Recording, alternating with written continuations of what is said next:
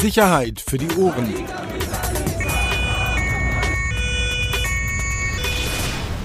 Der Podcast aus Berlin.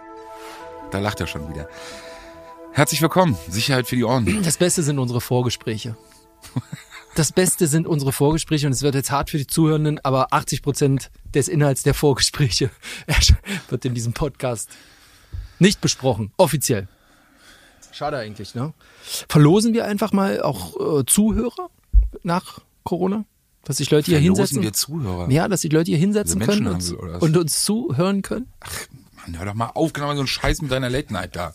Wirklich, ich hab's dir gesagt, Ja, es gab schon also, einzelne Leute, die es, glaub Wir müssen es jetzt mal äh, klarstellen. Nee, nicht wir, sondern du. Das war deine Peter Rosbergs Idee war, dass wir ins Fernsehen gehen mit unserem Podcast, weil wir fernsehtaugliche Gesichter haben und äh, Stunden von Sprechtraining hinter Du uns bist haben. Telegen. Ich sag dir das schon die ganze Zeit, man. Hier Bild live, Warte mal, Bild Fernsehen, Bild da habe ich aber neulich was anderes. Wie heißt hier ähm, dieser eine Rapper, der versucht hier auf Twitter immer einen blauen Haken? Wie heißt der? Ich hab keine Ahnung. Der du hat gesagt, ich nicht. So. Und das, Ja, der, aber lass dich doch jetzt so von so einer von, Von von, so- einer Meinung jetzt nicht irgendwie abhalten. Du bist okay. telegen. Ja, also dann werde ich im Studio sitzen und werde dich zuschalten dann später. Und ich sitze dann hinter so einer Wand. Also So Leute, es ist Wand. offensichtlich so, ähm, wir haben seitens der Chefredaktion auch noch kein Signal bekommen, dass wir tatsächlich eine Late-Night-Show bekommen dafür. Wir sind immer noch dran, das kann man sagen. Nicht wir. Lass das jetzt. Wir sind immer noch dran. Ich schreibe auch viel äh, Mails und bin oft in, in Microsoft Teams Sitzungen und wir versuchen wirklich mit Nachdruck diese Sendung zu bekommen zum Sendestart irgendwann im September. Es könnte sein, dass wir noch weiter nach hinten rutschen, also uhrzeitmäßig wegen Bundestagswahl und so, aber vielleicht nach der Bundestagswahl dann wirklich um 22 Uhr. Das ist unser Ziel. Dein aber Ziel. bislang sieht es nicht so aus, als würde das ähm, würde das funktionieren. Ja, Es ist so- ist das so ist ja, weil wir aber auch nee, weil wir aber auch nicht zusammen offensichtlich mehr hier. Früher waren wir mal ein Team, als wir hier noch in der kleinen Kabutze aufgenommen haben. Jetzt ist das macht hier jeder seins. Ich mache meine mega Krypto-Geschichten, du machst da nur noch irgendwelche Tour äh, äh, Dokumentationen und so. Das ja, wir haben uns da ein bisschen auseinandergearbeitet. So richtig zusammenarbeitsmäßig ist das ja nicht, sonst würdest du ja mit mir an einem Strang ziehen. So, wollen wir dann mal was abspielen, was uns gerade erheitert hat? Okay, wir spielen jetzt mal was ab. Von dem Kollegen vom ZDF. Einen guten O-Ton. Achtung. Letzte kurze Frage. Es hat am Ende dieses Spiels eine unschöne Begegnung von Leverkusen und Frankfurt-Fans gegeben. Da sollen extra ein paar Frankfurt-Ultras hierher gereist sein, um Leverkusenern unliebsame Bekanntschaft zu machen. Ähm, was sagen Sie dazu? Ja, die haben sich, die haben sich wahrscheinlich ausgeredet und haben sich halt mal ein bisschen gekloppt. Ist ja für das, dass jetzt äh, so lange kein Fußball war und die, die Möglichkeit nicht oft, aber wenn es beide, beide gewollt haben, dann ist es ja, ist es ja okay. Wenn es beide wollen, dann ist es okay. Ja, warum nicht? Ja, passiert ja öfter, gehört auch irgendwie zum Fußball, oder? Ist ja, ist auch ihr könnt wieder über was berichten, die haben Spaß beim, beim Kämpfen. Wir müssen Interviews dazu beantworten und jeder, jeder hat was davon. Ist ja nichts, nichts Schlimmes. So, Peter, von wem kommt dieser umstrittene O-Ton? Du kennst dich doch damit aus. Du bist doch hier der Fußballfachmann. Also ich muss, das war Teil unseres Vorgesprächs. Ich kannte das nicht. Ich kannte die Berichterstattung dazu. Das ist äh, offenbar ja gestern da. Was, was ist der? Was schaust du denn? Ich will die zwei ein bisschen höher einstellen. Du bist so leise. So. Ähm, das ist da offenbar gestern rund das äh, Bundesligaspiel Bayer Leverkusen und Eintracht Frankfurt. Ja, fast zu einer Zusammenkunft. Die Polizei konnte das dann offenbar verhindern. Ich weiß jetzt gar nicht, ob das jeweils 50 auf beiden Seiten waren, äh, die, die sich dann offenbar ja auch ähm, gezielt verabredet hatten oder sagen wir mal gegenseitig vom Besuch nicht überrascht waren. Und du hast mir dann eben den O-Ton gezeigt. Ich muss jetzt, wie antworte ich privat, wie antworte ich? Du bist doch Offenbacher. Fangen wir mal so an. Du bist ein alter Offenbacher. Also erstmal ist es jetzt schwer, ich werde also diesen Namen überhaupt dann immer auszusprechen, dieses Vereins, aber dieser O-Ton kommt von äh, Martin Hinteregger, der bei den Hühnern spielt. Für, ist halt so, für mich sind die Frankfurter die Hühner. Die Frankfurter wissen auch warum. Ich finde, du sagst umstritten. Ich finde einen guten Ton, guten O-Ton. Peter.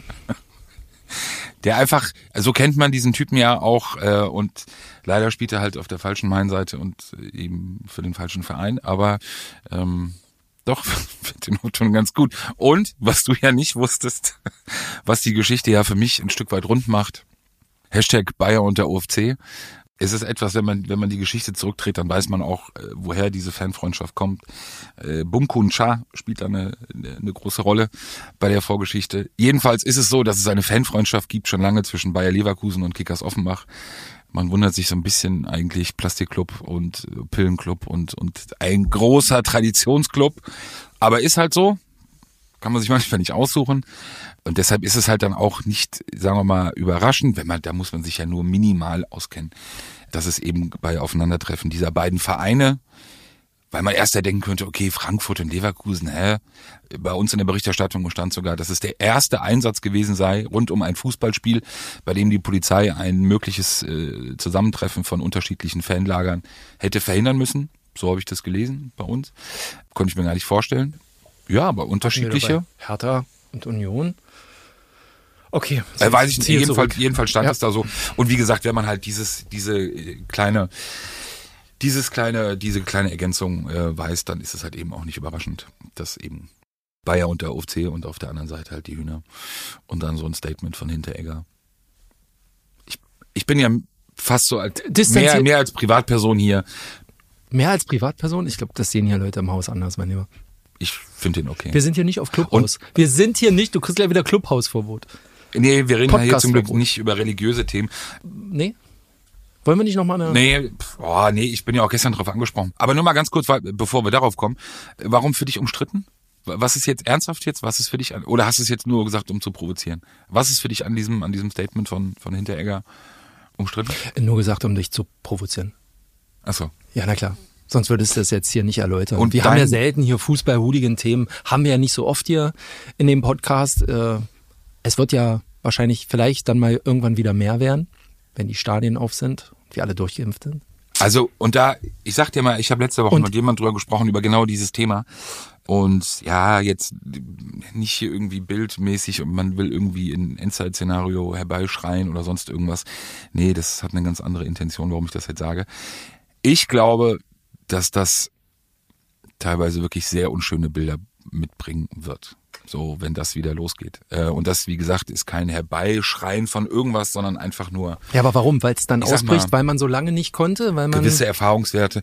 Mann, klar. Also was sich ja dann auch teilweise in diesen Szenen aufgestaut aufgestaut angestaut hat mhm. so und dann die Vorstellung erste Mal wieder weiß ich nicht eine größere eine bessere Auswärtsfahrt mit äh, Jungs mit Truppe mit Mädels zusammen also unterwegs im, im Neunerbus irgendwo hin wohin auch immer dann im Sommer vielleicht Wetter gut äh, also ich glaube schon, äh, das ist so ein bisschen, ich, ich musste letztes Wochenende so lachen, als, als in England, Großbritannien ja teilweise die Außengastronomie äh, wieder aus, aufgemacht wurde. Und dann war es ja wirklich, war ja auch nicht überraschend, also als dann die ersten Videos auftauchten, wo du gesehen hast, halt die Engländer sich gegenseitig draußen einfach so aus vollster Überzeugung die Köpfe eingeschlagen haben, die Frauen mitgemacht, Flaschen geworfen, äh, Gläser geworfen wir wollen hier keine Gewalt verherrlichen. So, aber auch bei den Kommentaren zu diesen Videos war halt schon, glaube ich, auch vielen klar, okay, Großbritannien auf dem Weg zurück zur Normalität, so wie man es kennt oder erwartet. Ich glaube, dass da, wie gesagt, da muss man kein großer Experte sein oder auch kein, keine Glaskugel und so. Wenn das dann wieder möglich sein wird, in gewissen Größenordnungen, da wird, glaube ich, auch natürlich einerseits sehr, sehr viel Freude einfach nur sein und sehr, sehr viel Spaß und Vorfreude, also wirklich nur Freude. Aber natürlich bin ich mir sicher auch bei manchen, die es ja eben auch im Fußball gibt. Ähm ich bin jetzt gespannt für den 1. Mai oder auf den 1. Mai. Kommt ja auch dann, wenn dieser Podcast veröffentlicht wird, in dieser Woche. Nehme ich mal an, ne? Ist 1. So? Mai ist ja schon nächste Woche. Ja, darum. Ja. ja ich ne? bin ja Freitag, ja, Tour. Freitag ist äh, bei Purgesnacht, Samstag, 1. Mai. Ich bin gespannt, wie das wird, auch mit der Ausgangssperre. Ne? Weil für gewöhnlich wissen wir alle, sowas zieht sich ja auch weit bis, also nach 22 Uhr, was da so abgeht. Es gibt äh, eine angemeldete Demo, die wird garantiert voll werden. Aber wenn dann das Wetter voll noch mitspielt, na, angemeldet sind, glaube ich, 2000 Leute. Ich glaube nicht dran. Das wären mehr. Also wir haben ähm, aktuell, mir fehlt leider ein bisschen Input, muss ich sagen. Ich würde euch gern mitgeben, aber ich konnte in dieser Woche zu einem Termin nicht gehen, wo es ein bisschen Infos gab seitens der Behörde. Das hat leider nicht funktioniert. Ähm, Hole ich aber nach. Kannst ja nach dem 1. Mai genau. erzählen. Ob, ob das dann aufgegangen ja, passt ist. Passt ja dann super. So, naja. Und jedenfalls glaube ich, dass es mehr wären. Wir haben den Mietendeckel, der gekippt wurde, in dem Sinne durch das äh, Verfassungsgericht. Also ich glaube, da ist schon ein bisschen Bedarf. Wir haben eine angemeldete Querdenker-Demo, ich glaube in Lichtenberg. Das wird sicherlich auch nochmal so für so ein bisschen Reibungspunkte sorgen. Ich glaube schon, dass ein bisschen, also na, wir sind immer noch weit entfernt von, und es wird auch nicht passieren, wir sind weit entfernt von den 90ern und zwei, frühen 2000ern mit den Ausschreitungen, bin ich mir sicher. Es wird äh, so, wie man das jetzt am, wann war die Demo auch hier, ähm, bei der Verabschiedung Infektionsschutzgesetz, Mittwoch, ne? Mittwoch mhm. war die. So in diesem Maße, denke ich mal, mit Rangeleien und Festnahmen und unschönen Bildern und, und so diese Nummer. Ich glaube, auf diesem Level wird das sein. Ich glaube, wir sind weit weg von Wasserwerfern Warum in, in Kreuzberg die Querdenker in Lichtenberg. Ja. Die 1. Mai startet am Hermannplatz. Ja, aber ich trotzdem kurz nochmal Lichtenberg. Ich habe gerade versucht, mir das zu erklären. Ja, keine Ahnung. Die okay. gehen da los und enden dann irgendwo. Wir hatten ja auch am Wochenende jetzt wieder auch wieder diesen äh, Autokorso. Ähm, ne, da gab es auch ein bisschen, weiß nicht, ob du das auch auf Twitter verfolgt hast, so ein bisschen hin und her. Ja, also es wird, aber wie gesagt, alles nicht mehr so wie früher, was okay ist. Ne? Und ich rechne nicht damit, dass es in diesem Jahr sich äh, das dass da irgendwie großartig was passieren wird. Zum Glück gut für die Polizei, gut für die Leute, die nicht ihre Nacht in der Gesa verbringen müssen. Von daher, ähm, wir sind natürlich draußen, du nicht, ne? Nee. Nee, okay. Bist du draußen? Was? Bist du draußen? Warte mal, meine jo warte mal, lass mich mal ganz kurz auf meine Jobbeschreibung gucken. Warte mal, hier steht Polizeireporter. Ja, ich glaube, ich bin draußen. Mhm. mhm. Ja, ist doch gut. Was steht bei dir eigentlich drauf? Dokumentarfilmer oder was? Ich weiß gar nicht mehr, was da drin steht. Lange nicht mehr auf deinen Hausausweis hier geguckt, war? Sollte angepasst werden. Piept der noch, wenn du reingehst? Ich musste letzte Woche versuchen, für eine andere Geschichte einen Text zu schreiben. Fiel mir echt schwer. Schon, ne? Ja, ist so. Ja, wirklich. Weil normalerweise, und da kann ich mich, kannst du dich ja auch nochmal bedanken, normalerweise mache ich ja die Schreibarbeit. ne? Das kann man ja so sagen. Mittlerweile ist das im Haus ja hier auch Turnus. Von Rosberg kommen die Geschichten und der Lier schreibt die auf. Komm, das sind ja auch außerordentliche Situationen. Dann jetzt machen wir hier nicht so, so einen Affen drauf. Aber obwohl, wir hatten ja erst letzte Woche wieder eine, eine, eine Geschichte. Eine Riesengeschichte. zu der ich im Endeffekt gar nichts beigetragen ja, habe. Aber weißt du, das sind so, das sind, ähm, das müsst ihr euch so vorstellen, es gibt auch sowas wie Solidaritätsautorenzeilen. Ist so. Ja? Und wenn man einmal in dieser Geschichte zusammen bis zum Knie in der Scheiße gestanden hat, dann zieht man die durch. Auch wenn du null Informationen mehr hattest in diesem Fall. Aber hey, komm, wie oft habe ich auch null Informationen und und, und du schreibst trotzdem nicht auf. Es, ja, und ich schreib's auf. Aber man sagt, okay, komm Axel, ja, äh, Schreibbüro Lier übernimmt das. Ja, wir hatten in dieser Woche einen Fall, der uns beschäftigt hat, um den wir uns schon seit mehr als drei Jahren kümmern. Ist es ja? schon drei Jahre? Ja, 2017 war das, glaube ich, ging das los. Auch September, Fall, 13. Ja. September 2017 war, gab es das erste Erpresserschreiben, das beim BK eingeht. Wir reden über den DHL-Erpresser der sich Omar nennt. Musst du, glaube ich, nochmal kurz erzählen, auch für, für Nicht-Berliner oder Brandenburger, weil in so spektakulär war der Fall jetzt überregional, glaube ich, nicht, aber eben hier in der Gegend ähm, eine Menge Aufsehen gesorgt, jedenfalls vor drei Jahren. Ja, also es ist äh, irgendein Typ, mutmaßlich ziemlich jung, nennt sich selbst Omar, verschickt, äh, verschickte mehrere Briefbomben. Ich glaube, im, lass mich mal überlegen, zwei, ja, im November 2017 ging das los an, in Frankfurt-Oder an eine Elektrofirma, gab ein Bekennerschreiben, Bombe explodierte, nichts passiert. Die zweite dann da erinnerst du dich dran. Am 1. Dezember, oder? 2017, Potsdamer Innenstadt. Da kann genau. sich noch, das war ja, ziemlich ja, groß. Da bin ich abends noch raus, weiß nicht, habe den Kollegen nicht abgelöst, aber ich merkte, da war ein Kollege Sauerbier und der hat gefroren. Ich weiß es noch wie heute. Der hatte so blaue Lippen, der war den ganzen Tag da. Alles war abgesperrt, Riesenaufregung. Es war ja auch die Zeit ISIS noch Nachwirkungen. Man wusste nicht, ist es jetzt ein Terroranschlag oder so, ne? Ja, und dann gab es nochmal eine, äh, eine dritte Bombe, die in der Commerzbank in der Schlossstraße in Steglitz entdeckt wurde und dann noch eine vierte am Gründonnerstag 2018 in Kreuzberg bei der Handwerkskammer. Kurzum, da ist irgendein Typ, der erpresst DHL und möchte von denen, sage ich mal, Minimum 13 Millionen in Bitcoin haben. So. Und man kommt ihm nicht auf die Spur. Und er wollte Bitcoin schon vor, äh, vor drei Jahren. Also, Absolut. Also, ein Fuchs. Er ist sowieso ein Fuchs. Also egal, wenn du uns jetzt hörst, Oma, selbst die Cops sagen von dir, du bist ein Fuchs, du kennst dich aus, du hast Ahnung und das nicht nur von offensichtlich von Bombenbau, sondern vor allem von IT und Bitcoin und Finanzströmen, Flüssen, was auch immer. Er ist ein Fuchs, kann man nicht anders sagen. So kriminell wie er ist und so teilweise schlimm, wie er auch drauf ist, weil er ja auch, wir wissen das, weil wir ein bisschen Zugang hatten, auch äh, mit Paketen droht, die möglicherweise in die Hände von Kindern gelangen können und dann explodieren. Hatten wir alles mal recherchiert, steht auch irgendwo online. Er ist ein Fuchs, aber er bleibt am Ende dann doch ein Krimineller. So, jetzt gab es die Geschichte, man ist mit einem Foto von ihm in die Öffentlichkeit gegangen. Und zwar hat er, und das wird er nicht gewusst haben, hat er Bitcoin, ich weiß nicht, eingezahlt oder ausgezahlt, an einem Bitcoin-Automaten in einem Späti in Friedrichshain. Ganz kurz, aber jetzt hast du doch einen äh, Punkt übersprungen. Na? Es gab doch noch irgendwas, bevor man mit dem Foto rausgegangen ist.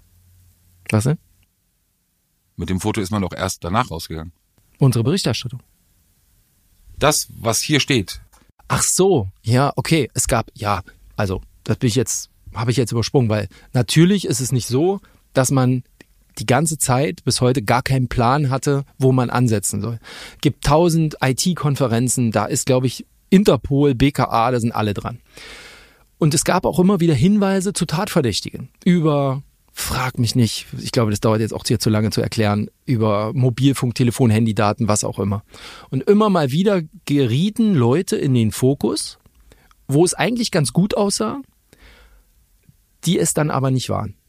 War es nicht aber auch so, dass, ähm, dass möglicherweise technische Probleme beziehungsweise die Tatsache, dass die Telekom, gab es da nicht mal irgend so eine Nee, Geschichte? es gab, ja, es gab am, am Anfang, ich weiß noch nicht, ob die, ob die noch aktuell ist, aber es gab Probleme, dass bestimmte Server in Russland standen und man deswegen nicht an bestimmte Daten rangekommen ist.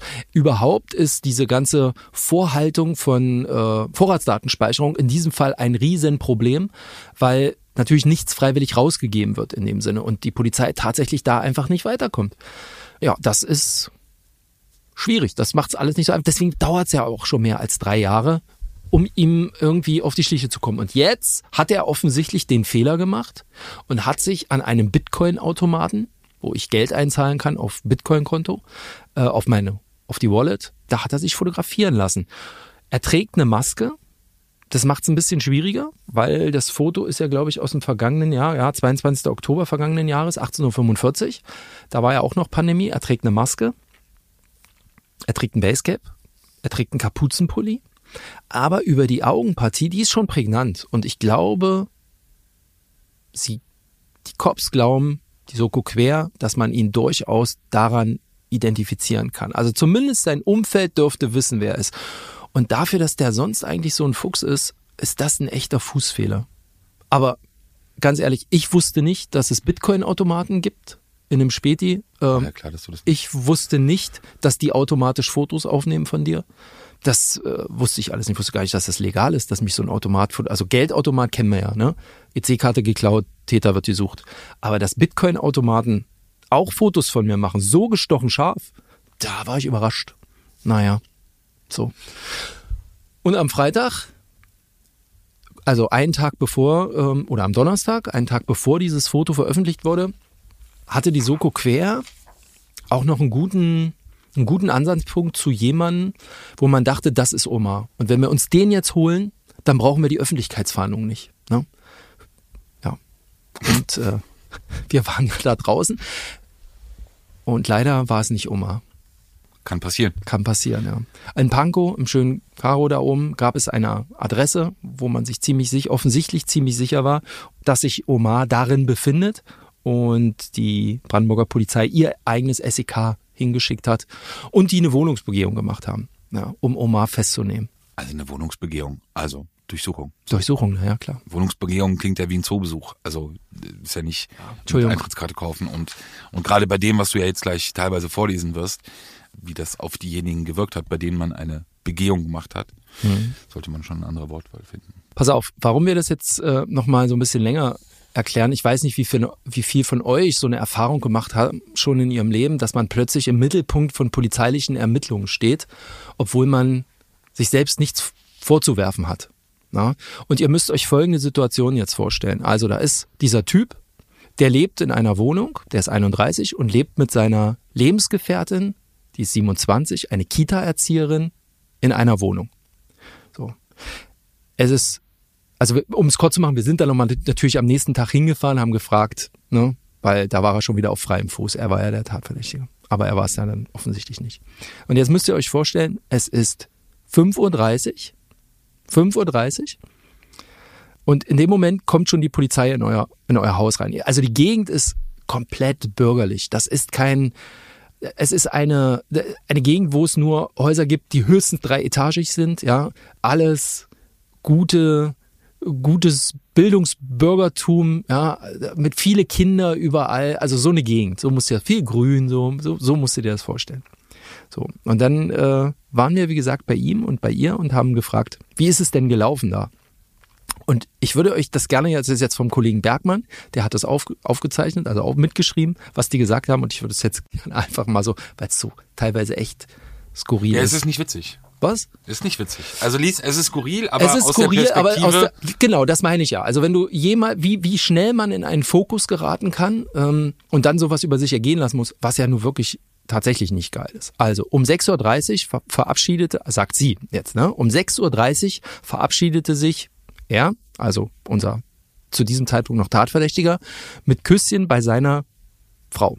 Von 5.30 Uhr oder 6.30 Uhr? 6.30 Uhr. Ja, um 5.30 Uhr haben sich die Beamte über den Hausmeister Zutritt ins Haus verschafft. Offensichtlich waren sie schon um 5.30 Uhr drin. War, war Aber dann noch nicht immer. in die Wohnung? Noch nicht in die Wohnung, okay. sondern waren im Hausflur. Vorbereitung, keine Ahnung, wer das, wer das macht. Offensichtlich äh, hat sich das mobile Einsatzkommando ja dann einen Schlüssel besorgt oder was auch, was auch immer. So.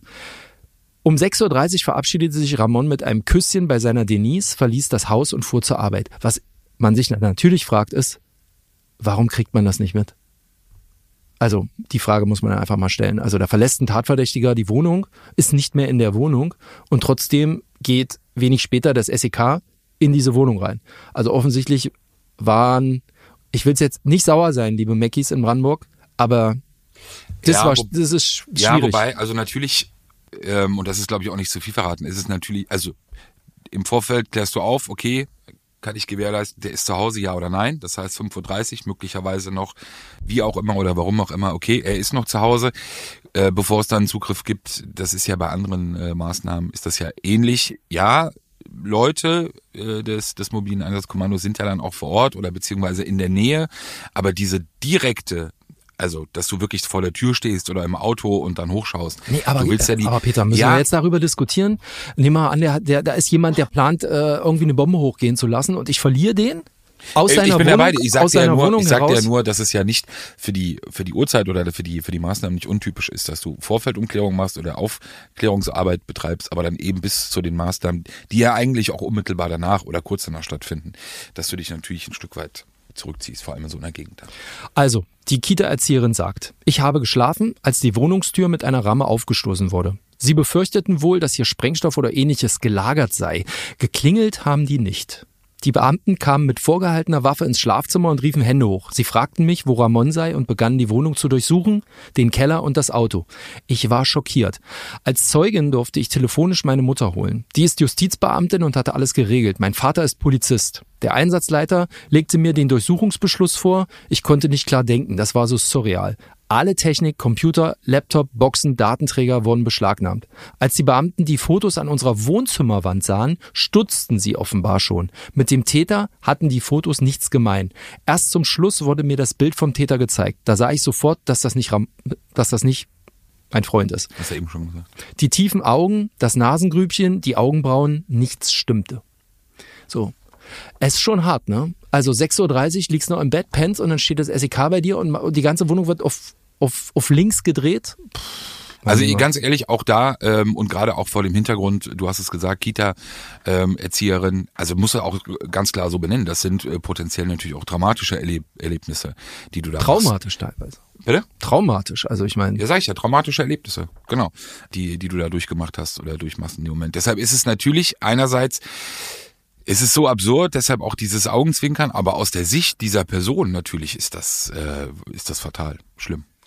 Er hat dann auch noch gesprochen mit dem Kollegen. Er sagte, ich war früh im Lager meiner Hochschule, wir lassen jetzt mal den Namen weg. Ähm, Wir haben auf Ware gewartet. Plötzlich standen zwei Be- Zivilbeamte hinter mir und sagten mir, dass ich wegen räuberischer Erpressung festgenommen sei. Sie legten mir Handschellen an und gingen zu mir ins Büro. Alle meine Kollegen haben das gesehen. Sie waren misstrauisch. So etwas hätten sie mir wohl nicht zugetraut. Im Büro wurde ich dann erstmalig befragt und mir der Durchsuchungsbeschluss gezeigt. Das war absolut lächerlich. Ich wusste ja, dass ich das nicht war. Alle Datenträger und Mobilgeräte wurden beschlagnahmt. Dann wurde ich ins LKA Eberswalde gefahren. Wegen meiner Kooperationsbereitschaft wurden mir freundlicherweise die Handschellen abgenommen. Der Ermittler im LKA sagte mir, wie sie auf mich gekommen sind. Durch den Bitcoin-Automaten hatten sie ein Bild. Dann sind sie auf die Hochschule gekommen, weil da viele junge Technikleute seien. Sie hatten das Foto nur einer Mitarbeiterin der Hochschule gezeigt und sie hätten mich daraufhin erkannt. Und sie hätte mich daraufhin erkannt. Ich sei ein paar Tage beschattet worden. Allerdings fiel den Observierenden nicht auf, dass ich mit, den, mit meiner Freundin zusammenlebte. Jetzt Satz. Bei dem Zugriff waren sie total überrascht, dass da jemand anders in der Wohnung war. Meine DNA und Schriftprobe ergaben dann endgültig, dass ich nicht der Täter sein kann. Der Einsatzleiter fuhr mich dann mit dem Auto nach Caro in meine Wohnung. Die Technik die Technik bekomme ich erst Anfang der Woche zurück. Jetzt habe ich nicht mal ein Handy. Ein IT-Mensch ohne Technik, das ist wie ein Fisch ohne Wasser. Die ganze Story ist so hanebüchend. Ich habe mich erstmal krank schreiben lassen, um das alles zu verdauen. Wegen der Aussage einer Mitarbeiterin zu einem Foto so ein Aufwand. Der Einsatz war total übertrieben und schlecht recherchiert. So schnell wie alles gekommen ist, war es dann auch schon vorbei. Da hat der Rechtsstaat funktioniert. Ramon, äh, also sein Vater hat dann einen Anwalt im Internet gefunden, der hat das dann geregelt, aber offensichtlich werden sie wohl auf den Anwaltskosten sitzen bleiben. Aber, Zitat, die Polizisten waren bei der ganzen Aktion sehr freundlich. Sie haben eben ihren Job gemacht. Ja, furchtbar. Oder? Schon krass, ne? Also, also auch, erklär das mal, stell mal vor, bei dir gehen sie rein, deine Wohnungstür ist im Arsch, du musstest deinem Vermieter, die ganze Nachbarschaft kriegt da alles mit. Äh, auf Arbeit, was ja fast noch, ich will nicht sagen noch schlimmer ist, aber äh, stell dir mal vor, du wirst vor deinen Kollegen festgenommen. Da kommen Kripo-Beamte, nimm dich fest. Wie willst du das hinterher? Weißt du, das ist ja, dauert ja ewig, das alles aufzuklären. Das spricht sich ja erstmal ja, rum. Also, Worst Case. Boah. Also Worst-Case-Vorstellung, du hast es gerade gesagt, sowohl äh, für die für die Frau zu Hause in dem in den eigenen vier Wänden sozusagen so überrascht zu werden und und und so ja erschreckt zu werden, das ist, das ist Wahnsinn für ihn, für, für, für den Mann.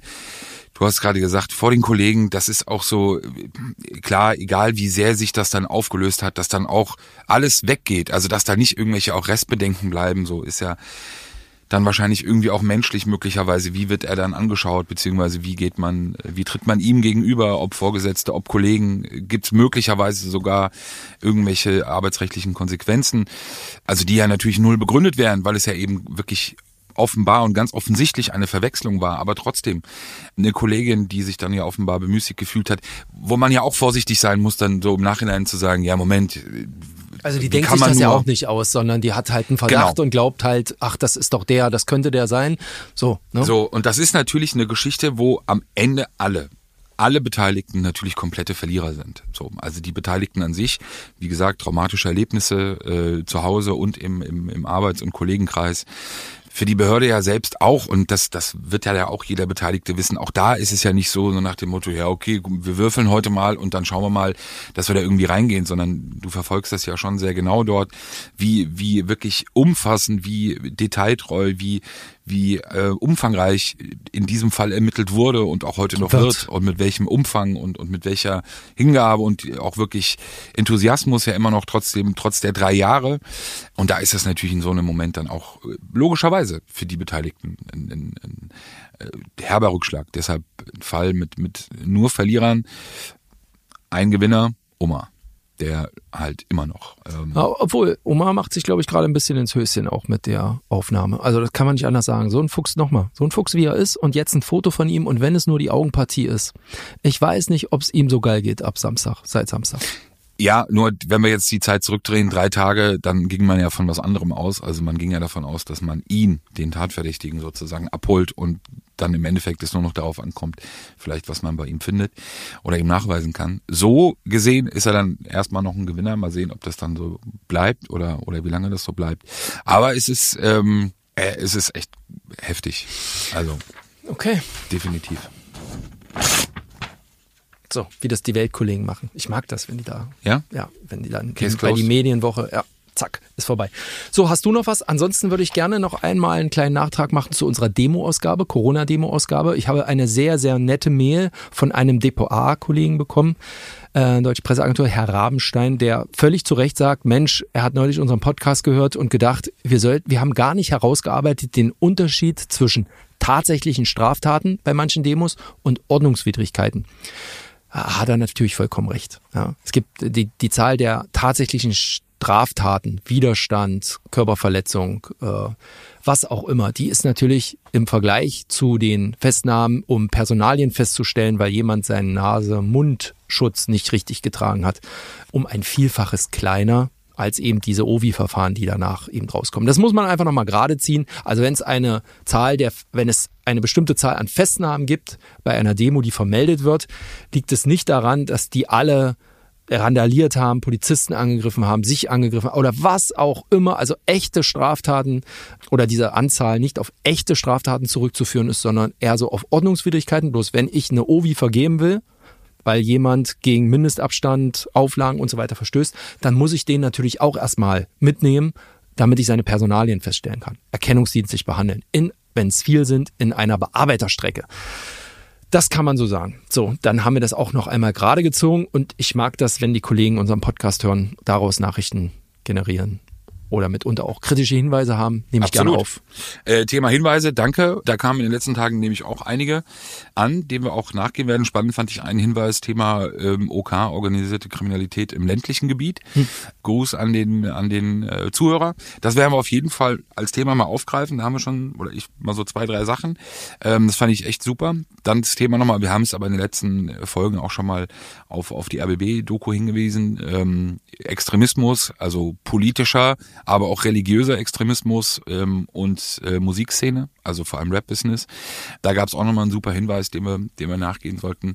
Also da vielen Dank nochmal, gerne, gerne mehr, gerne Bitte? weiter. Ich schreibe das auch auf, wenn du willst. Was denn? Nur die Geschichten, die du recherchierst, die Infos. Brauchst mir nur wieder per Mail, ich schreibe das dann. Ja, also ja. gerne. Ja, ja, weil es absolut. Ja, das sind, an. es sind wirklich gute, ja. Bei bei äh, OK ländlichen Land muss ich natürlich gleich an an die Hells Angels denken. Gießen, ja, Gießen Universitätsstadt, ich weiß, also ist ja kein kein Dorf, aber die Gegend drumherum ist ja eine sehr sehr ländliche Gegend. Also nicht nur der Teil, der zwischen Gießen und Frankfurt liegt, sondern auch ähm, um Gießen drumherum und dann nördlich vor allem noch.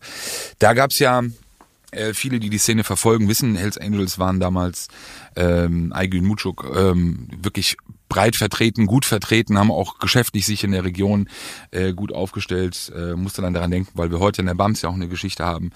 Äh, ein Hells Angels Mitglied aus, aus Frankfurt, der in Mabea festgenommen wurde aufgrund eines Tötungsdeliktes. Weil er den Musikgeschmack vom DJ nicht mochte, wenn ich das richtig verstanden habe. Und dann geschossen hat, aber so wie ich das äh, verstanden habe, Querschläger, der dann das Opfer traf. Ja, aber ganz Ja, ja, natürlich, brauchen wir gar nicht drüber diskutieren. Ähm, aber Hochkaräter, auch eigentlich aus Offenbach, dann bei den Hells Angels in Frankfurt äh, schnelle Karriere gemacht, wenn man das eben auf die äh, auf das Milieu so beziehen will oder ausdrücken will.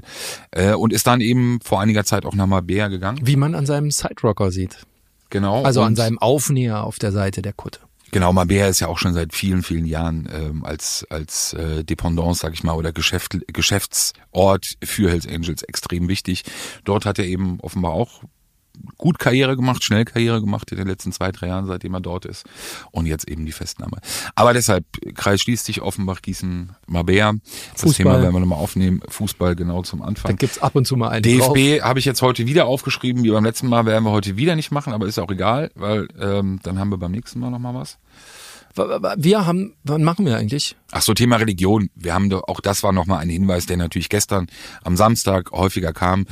Ging es um einen Clubhausauftritt einer Person. Ich will das jetzt hier gar nicht groß thematisieren, weil ich glaube, dass sich so viele Leute dazu gemeldet haben und sich dazu geäußert haben, wirklich Düsen Tekal, also Personen, die einfach einen ganz anderen, Nee, komm. ganz andere. Nicht jeder ist auf Clubhaus. Ganz ehrlich, es geht um eine Clubhausdiskussion von Arafat, äh, wo er sich offensichtlich zu Christen und zu Jesiden, wenn ich das richtig, ich habe es auch nicht gehört, Also aber ich der habe Ausschnitt, um den nachgelesen. es ging, da ging es um, um Jesiden und äh, er hatte dann geäußert, äh, dass er ja auch äh, Jesiden kennen würde und, und Teufelsanbeter und aber er hat sich dann, glaube ich, entschuldigt auch dafür. Er hat sich äh, danach, nach dem, was in dieser Szene ja wirklich jetzt nicht so häufig vorkommt bei, ähm, bei ihm, gab es ähm, direkten Gegenwind, also wirklich Personen, auch da wieder vor allem jemand, ein Mitglied der Hells Angels aus NRW, enger Bekannter von Manuelsen, dem Rapper, der sich dann äh, dazu geäußert hat direkt. Aber auch viele andere, auch hier aus Berlin, Musiker, die sich geäußert haben und auch direkt an ihn. Normalerweise ist das ja immer, dass man dieser Szene das eigentlich vermeidet oder hauptsächlich vermeidet, wirklich auch direkt die Namen anzusprechen.